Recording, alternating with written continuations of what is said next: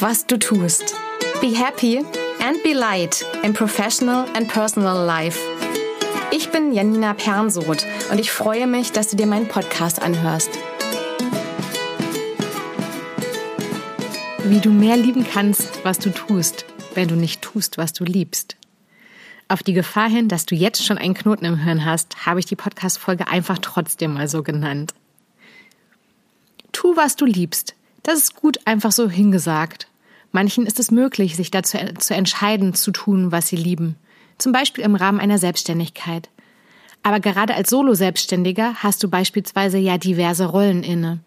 Die der Verkäuferin, des Managers, der Chefin. Dazu gehört halt auch Mahnungen schreiben und bei Kundenräumlichkeiten Toilette putzen. Und natürlich können wir das ein oder andere immer noch an andere Dienstleister vergeben. Die hohe Kunst besteht aber darin, zu lieben, was wir tun. Also Glück, Liebe, wie auch immer du es nennen willst, dabei zu empfinden, was wir tun. Beruflich, privat. Beim Benennen meines Podcasts hatte ich mir so tief noch gar nicht Gedanken dazu gemacht und eher einfach intuitiv entschieden, dass es Liebe, was du tust sein sollte. Also, es gibt bestimmt immer wieder Sachen, die zu tun sind, die du per se erstmal nicht liebst. Ich kenne diverse Facetten davon. Du weißt ja wahrscheinlich, ich empfinde oft stark und drücke mich auch gern mal dramatisch aus. Ich kenne Tätigkeiten, die ich einfach nur anregungslos finde, uninteressant, zum Einschlafen oder so dumm, dass ich das Gefühl habe, gleich muss ich meinen Kopf gegen die Wand schlagen. Ich kenne Sachen, auf die ich keine Lust habe, zu denen ich mich stark selbst motivieren muss, und wenn es schlecht läuft, merke ich, dass dann die mühsam zusammengekratzte Motivation langsam in mir erstickt wird oder schnell einfach wegstirbt. Vielleicht weißt du, was ich meine.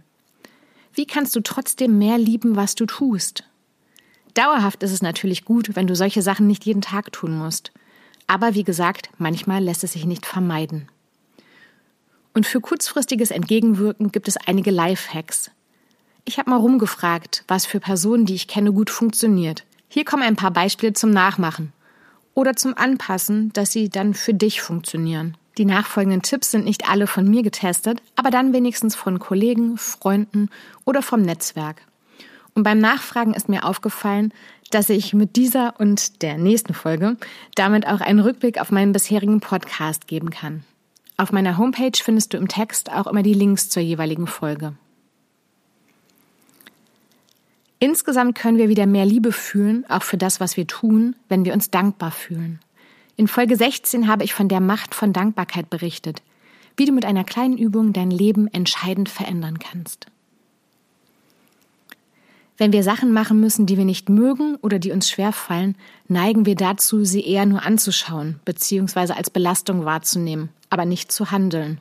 Wenn wir kurzfristig loslegen und Entscheidungen treffen, erleichtert uns das ungemein.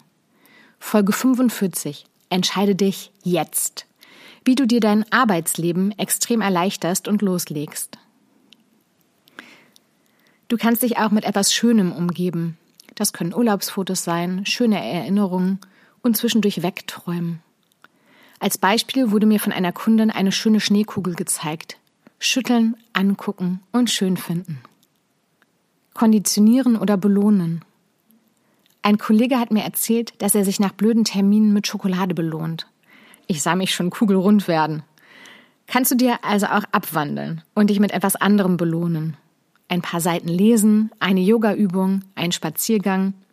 Eine der Empfehlungen ist sogar fürs Anfang belohnen, fürs Durchhalten und fürs Fertigerledigen und immer wieder Pausen machen. Dabei geht es also auch darum, Aufgaben nicht an einem Stück erledigen zu müssen. Hierzu passt zum Beispiel meine Folge 19, wie du in kleinen Schritten dein Ziel erreichst. Wenn alles nervt, fällt uns vielleicht auch gar nicht mehr auf, was wir schaffen. In Folge 27 ging es um dieses Thema. Dann, wie du besser wertschätzen kannst, was du alles so erledigst.